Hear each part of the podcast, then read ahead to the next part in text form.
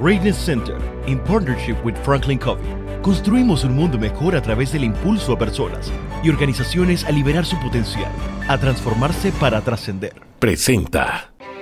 Para comprender los hechos. En contexto. Muy buenas noches, sean todos bienvenidos y ahora para comprender las noticias las pondremos en contexto.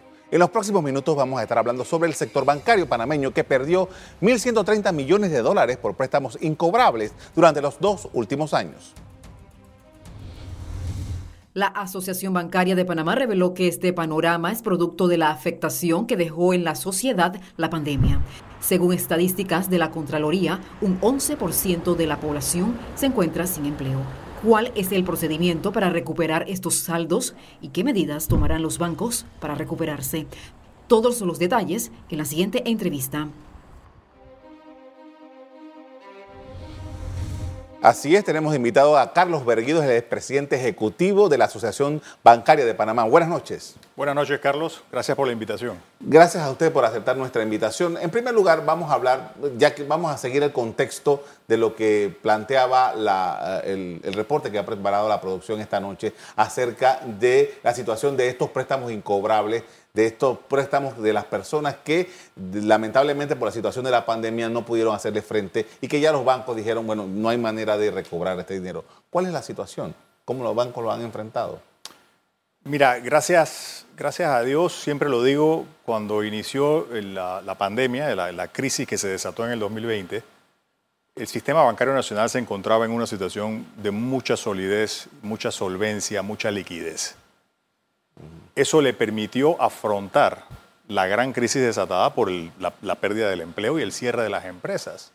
Entonces, la cifra de 1.130 millones que hemos anunciado que es hasta ahora, hasta el cierre del mes de diciembre, lo que suma las reservas, o sea, lo que, lo que han hecho los bancos en sus registros contables para contabilizar lo que se llaman préstamos irrecuperables, es todavía ni siquiera una cifra completa. Es probable que a lo largo del año 2022 sigamos, eso sí, seguramente en una menor proporción, eh, sigamos haciendo ese tipo de reservas para responsablemente mostrar en los libros del sistema la afectación que ha habido por esas personas que, que bueno, perdieron su empleo, perdieron su posibilidad de generar, eh, eh, incluso negocios que de repente han perdido su base de clientes. Eh, y bueno, ha sido un golpe duro, tan duro como cualquiera que hemos atravesado en la historia republicana del sistema, pues ya en 120 años de existencia. Eh, dudo mucho que haya habido un, periodo más difícil, quizás comparable y, en, menor, en menor escala con la crisis de finales de los años 80, cuando el sistema tuvo la obligación de cerrar. ¿no? Estamos hablando de 1.130 millones de dólares hasta ahora y que eh, la banca asume, o sea, quiere decir que la, porque este dinero alguien tiene que pagar. Así es. Porque el, banco tiene dinero que no es de él. Claro. Entonces, eh, eso es, la banca está asumiendo esta cantidad de dinero. Así es, así es, no, hay otra. Y que está sumando ahora mismo todavía. ¿no? Seguramente va a seguir. Creo que, como te dije más temprano, eh, es muy probable que ya el 2022, un periodo en que el país se encuentra en una franca recuperación económica, probablemente esas cifras eh, de préstamos incobrables no aumenten al grado que aumentaron en el 2020, 2021, que fueron los, tiempos álgidos de la, crisis, de la crisis económica sobre todo. Pero de que van a seguir aumentando, van a seguir aumentando. Ahora, eso siempre hay que ponerlo en contexto de un sistema, vuelvo y digo, un sistema bancario grande, grande para Panamá, sólido, sólido entre los más sólidos del mundo, eh, líquido entre los más líquidos del mundo. Así que la capacidad está ahí. Eh, y bueno, ha sido un golpe duro. Claro. Bien, hablando del sistema, eh, hace pocos días se conoció que la Reserva Federal de Estados Unidos, los bancos de la Reserva Federal de Estados Unidos, se reunieron y dijeron, bueno, nosotros por la situación económica justamente que hay en Estados Unidos, que tienen una inflación muy alta, dice, vamos a hacer unos ajustes y vamos a aumentar la tasa de interés. La primera, el primer anuncio, porque dice que vienen otros más. ¿Cómo la banca panameña está tomando esto? Bueno, ya van varios anuncios, no es el primero. La primera, hace un año, la tasa de interés esa que se aumentó en los Estados Unidos, que es la tasa de los fondos federales, estaba en 0%. Se subió en 0.25, luego 0.25 y luego un, un 0.5% adicional para llegar a 1% actualmente. según los, la gente que escribe sobre esta cosa, porque es verdad que aquí no hay una bola de cristal eh, que nos permita pronosticar con exactitud ni precisión dónde van a estar las tasas de, de aquí a un periodo, pero según muchos de los que escriben sobre estas cosas en la prensa internacional y los expertos que están vinculados al sistema, se espera que de aquí a fin de año esa tasa que estuvo en cero hace menos de un año esté en 3%. Eso es un aumento muy duro. ¿En menos de un año? En menos de un año. Llega a 3%. Hace menos de un año estaba en cero. Todo depende. ¿Qué, ¿Qué va a determinar la velocidad de los aumentos de la reserva y el, y el, monto de esos aumentos?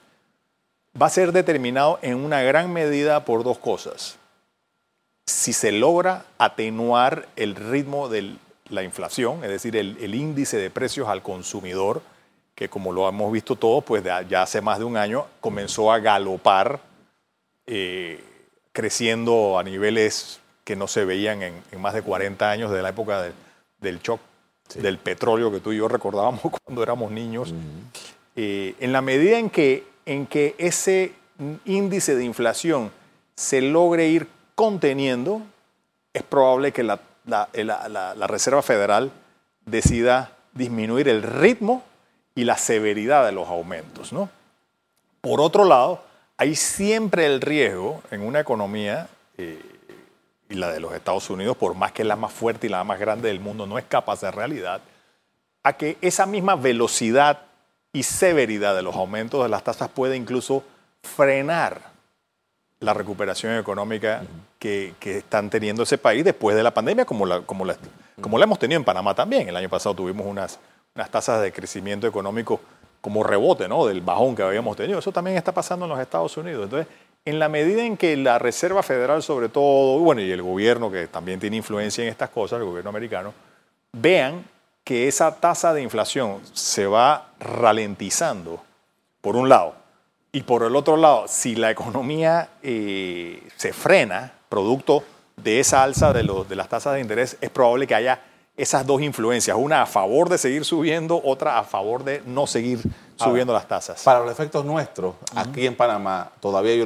por lo menos con los bancos con los que yo tengo relación, no me han comunicado nada, pero va a venir un aumento de tasas en Panamá. Mira, sería ilusorio pensar que no nos va a afectar. Eh, nosotros estamos plenamente integrados al sistema monetario de los Estados Unidos de América y el mundo entero, por más que no usan el dólar, también lo están. simplemente es la la economía de más peso en todo el mundo. Lo que hacen los Estados Unidos se siente en los, en los confines más recónditos de la Tierra, hasta en Rusia, donde no hay ni siquiera relaciones eh, comerciales a una gran escala ahora mismo, producto de, de las malas relaciones comerciales. Así que definitivamente que nos va a afectar. A nosotros quizás un poquito más que a muchos por esa vinculación tan estrecha que tenemos con el sistema monetario de los Estados Unidos. Todavía no se está sintiendo en Panamá, pero se va a sentir. Sería ilusorio que no se sienta. Tanto, y, ojo, lo digo tanto en las tasas de interés que se cobran por los préstamos, como la que usted va a poder pedir que le paguen por sus depósitos, porque siempre el costo del dinero sube para ambos lados de la ecuación, sube para el que presta y para el que da, es decir, para, el que pide prestado y para el que presta, sube para, para ambos ambos lados de la ecuación. Con esto vamos a hacer una primera pausa para comerciales. Al regreso, seguimos hablando sobre la situación de los bancos en Panamá. Ya volvemos.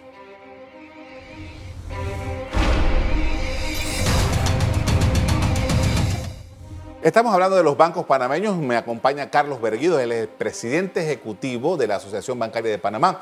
Y estábamos haciendo toda una, una explicación interesante acerca de cuál va a ser eh, la cascada que va a darse con este de, eh, eh, incremento que se ha anunciado en los Estados Unidos y que usted acaba de darnos una, un elemento, por lo menos que yo no tenía, que era muy probable que en menos de, tres, de un año tengamos un 3% de aumento de la tasa. Ahora, los bancos panameños, en la situación actual en la que nos encontramos después de la pandemia, después de lo que hablamos hace un rato, de los créditos modificados eh, y, lo, que, lo que sufrió la banca por esta situación y los clientes de la banca por esta situación, ¿cómo se ven con este nuevo escenario que plantea la Fed? Mira, no es la primera vez que se vive un escenario de, tasas altas. Eh, siempre eh, hay que ajustarse. hay que ajustarse. Simplemente la flexibilidad que tienen las instituciones al manejar estas situaciones es parte de lo que las hace exitosas. Eh, no se puede seguir operando en un ambiente de costos altos como si los costos no hubieran subido y viceversa, ¿no?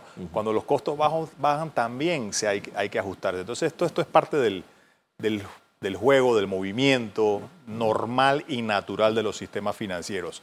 No es primera vez que se enfrentan tasas tan altas. Por ejemplo, para que tengan una idea, para la audiencia, en, a finales de los años 70, inicios de los años 80, esa tasa que hoy está en 1% y que ha crecido de cero hace menos de un año, llegó a estar en más de 20%. Más de 20%. Y esa que esa no es una tasa comercial. O sea, para que tengamos una idea, la tasa que está subiendo la Reserva Federal es una tasa de referencia. Interbancaria, ¿no? Interbancaria que se presta para préstamos, o sea, es 1%, pero calculado por una noche solamente. Es una tasa de 24 horas al día. Eso que le llaman overnight. Un overnight entre bancos que deben cumplir con una obligación de mantener ciertos niveles de reservas de liquidez en la Reserva Federal. Sea, hay bancos que al final del día, por razones de cualquier índole, se quedan cortos y otros tienen excedentes. Entonces, entre ellos se prestan para poder cumplir con los requerimientos de liquidez. Es decir, es considerado prácticamente una tasa de interés casi sin riesgo. La tasa que nosotros terminamos pagando es una tasa mucho más alta. Por ejemplo, para que tengamos una idea, la tasa de interés de referencia en el mercado hipotecario panameño ahora mismo está en 5.8% alrededor de eso. O sea, de, esa 1, eso se transforma a un cliente como tú y yo en 5 y pico por ciento. En los Estados Unidos esa misma tasa anda como por 3.8, pero se ha aumentado, esa tasa ha aumentado este año casi un 70% de, en, con relación a lo que era el año anterior. ¿Sí me explico? Claro. Entonces, eso es parte de lo que, de lo que nos ayuda mucho a explicar eh, cómo esa, es, e, ese ojo de agua que es la, la, tasa de referencia que aumentó la Fed, luego pasa al sistema bancario y los bancos, por ejemplo, está la tasa prime, la tasa premium, que es la, la tasa de interés que le cobran a los mejores clientes, a los más grandes y a los de menor riesgo, que es menor a la que pagamos tú y yo. O sea, entonces, y de ahí esa es la tasa, eh, los bancos muy grandes le van prestando a otros bancos más chicos y así llegan a Panamá las tasas y es, es básicamente una cascada, como tú mismo lo caracterizas. Bien, ahora hablemos sobre los préstamos modificados. Lo mencioné hace un rato porque eh, creo que eh, ha sido, de esto hemos conversado durante dos años, eh, porque es un fenómeno que nosotros aquí en Panamá no habíamos vivido creo que nunca habíamos vivido jamás, la experiencia. Jamás, jamás. Explíquenos cuál es la condición de estos préstamos modificados. Mira, eso ha evolucionado muy bien. Es el reto más duro que ha vivido la, banca en Panamá, quizás comparable únicamente con el cierre que se dio en el, año 88-89. Eh, sin embargo, ha sido absorbido de un total de casi 1.200.000 préstamos que en algún momento estuvieron en una situación de modificados. Hoy en día ya es ni el 25% de lo que fue. Es decir, casi que todo ese millón doscientos mil, no casi, pero tres cuartas partes, que es un nivel alto, ya el cliente ya fue al banco, el banco habló con su cliente, llegaron a nuevos términos y condiciones, buscaron reestructuración de esos términos y, plazos y ya se ha podido solventar. Ya son en su inmensa mayoría clientes que ya están cumpliendo sus nuevos órdenes y sus nuevas, sus nuevas condiciones y términos. Y, estoy seguro que la gran mayoría van a llegar a feliz término y van a seguir. Queda todavía un núcleo que está en disminución. Las cifras que nosotros tenemos son apenas hasta marzo del año 2022. Ya estamos a mayo, finales de mayo.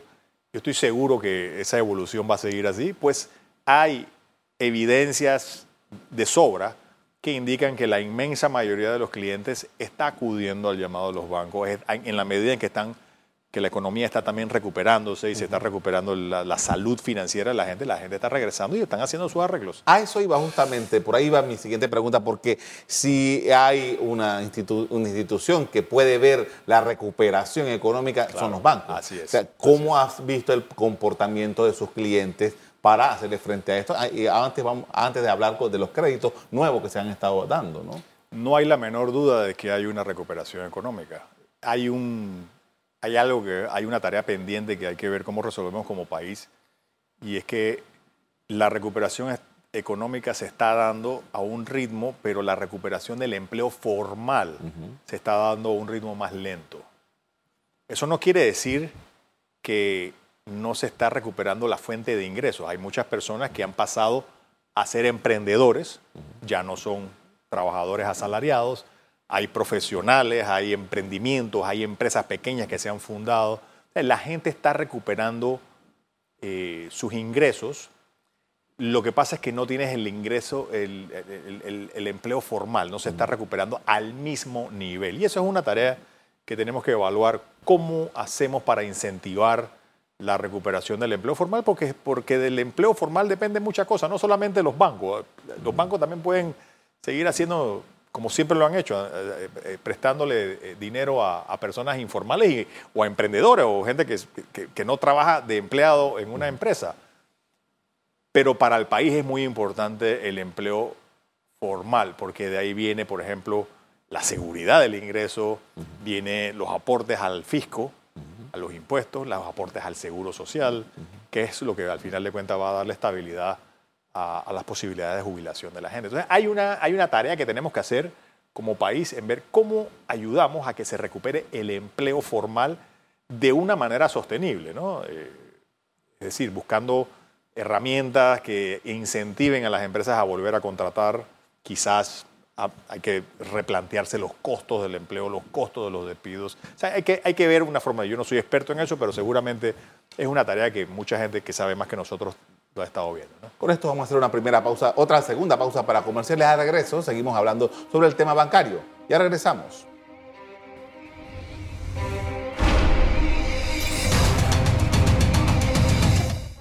Estamos de regreso con el presidente ejecutivo de la Asociación Bancaria de Panamá, Carlos Berguido, con quien estamos hablando sobre los bancos. Y en esta oportunidad vamos a hablar de la salud de los bancos. ¿Cuál es la situación financiera de los bancos? Hemos estado hablando de cómo estaban los préstamos, hemos estado hablando de lo que se tiró a, pérdida. Pero, ok, ¿cuánto dinero tenemos? ¿Cuánto dinero está disponible? ¿Cuánta gente está llegando a los bancos para pedir nuevos préstamos? ¿Cuánta gente está depositando en los bancos? Mira, el sistema bancario nacional ha sido reiterativamente, año tras año, considerado como uno de los más sólidos del mundo. No estoy hablando de América Central ni de América Latina, sino del mundo. Para que tengas una idea, en el año 2019, que es la última vez que se hizo el, ranking del Foro Económico Mundial, Panamá figuraba como el número 21 o 22 del mundo entero, de 140 y tantos países evaluados. Eso quiere decir que incluso estamos mejor evaluados que algunos sistemas financieros de países europeos. Eh, somos el número dos en América Latina. El chileno era en esa época considerado un poquito, un poquito más, más sólido que el nuestro. Eso, eso quiere decir que tenemos un sistema sólido y se ha mantenido sólido a pesar del golpe, y es un golpe que han recibido no solamente, o sea, todos los sistemas bancarios recibieron golpes fuertes. el panameño quizás tuvo que soportar las medidas de, de alivio más severas, más fuertes del mundo entero, pero lo han hecho. ¿A qué, ¿A qué hemos llegado hoy en día?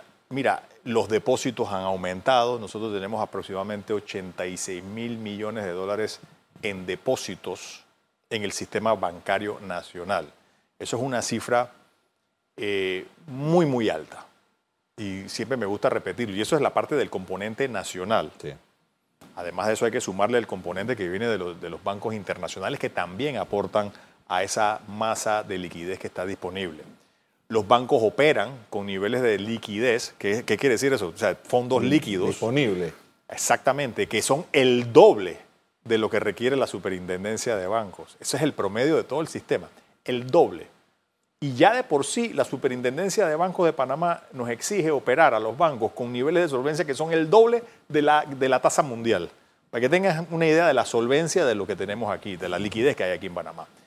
Eh, lo mismo la, solvencia y el, patrimonio que hay de los accionistas involucrados en esto. O sea, hay mucho capital que respalda las operaciones del banco y eso hace que sea un, nivel, un, un sistema ejemplarmente sólido. En los últimos dos años esos eh, capitalistas tuvieron que poner... Por supuesto, por supuesto, como, lo, como ya lo vimos, ¿no? Son 1.300. ¿De dónde salieron? Pues del patrimonio de los bancos. Por supuesto que eso afecta las operaciones de los bancos, afecta la rentabilidad de los bancos que se, fue, se vio mermada fuertemente. Hay bancos que por primera vez en su historia tuvieron pérdidas en, el año 2020 y 2021. Pérdidas netas al final de la operación, varios bancos. Hay otros que que no tuvieron pérdidas, pero que disminuyeron. lo que sí te puedo decir es que en esos dos años no hay uno que se escape de haber eh, sentido los embates de una situación financiera crítica, por ejemplo, económica hay, crítica. Hay casos, por ejemplo, de accionistas que no cobraron dividendos en no, un determinado no, año. No me atrevería a decir porque es información que yo no, no, conozco, pero acuérdate que aquí en Panamá hay 42 bancos claro.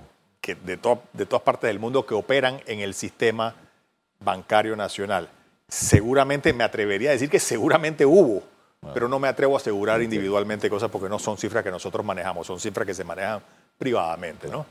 Pero a tal punto eh, te puedo hablar de la solidez que ya hoy en día, por ejemplo, los, bancos en comparación con el año pasado, todos los rubros, todos los segmentos de la, de la economía se han beneficiado con niveles mayores de préstamos, pero niveles importantes. Incluso estamos casi a los niveles del año 2019 y estamos hablando a marzo, los primeros tres meses del año 2022, ya casi que eh, se equiparan con el año 2019, que fue el último año que tuvimos antes de entrar en la crisis económica.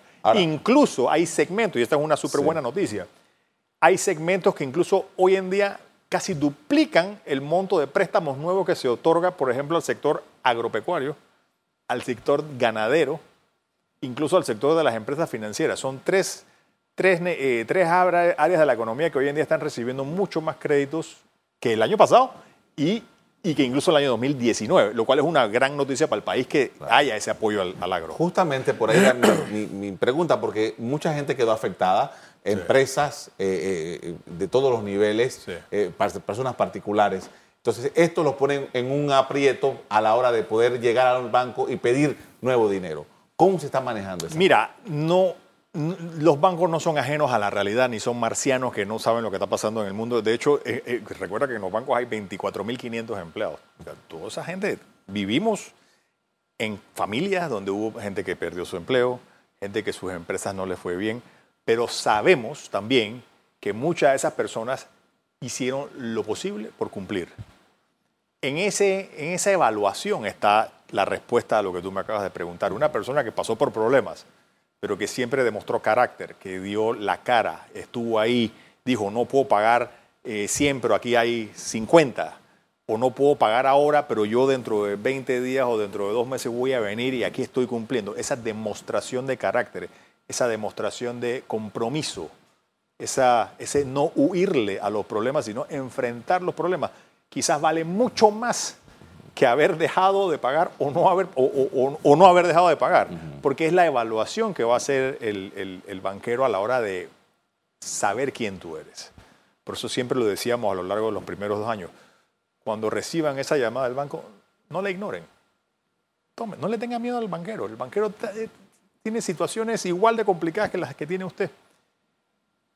La cara, el compromiso, el no huir a las responsabilidades quizás quizás hasta más importante que una persona que simplemente como nunca perdió su empleo, nunca dejó de pagar.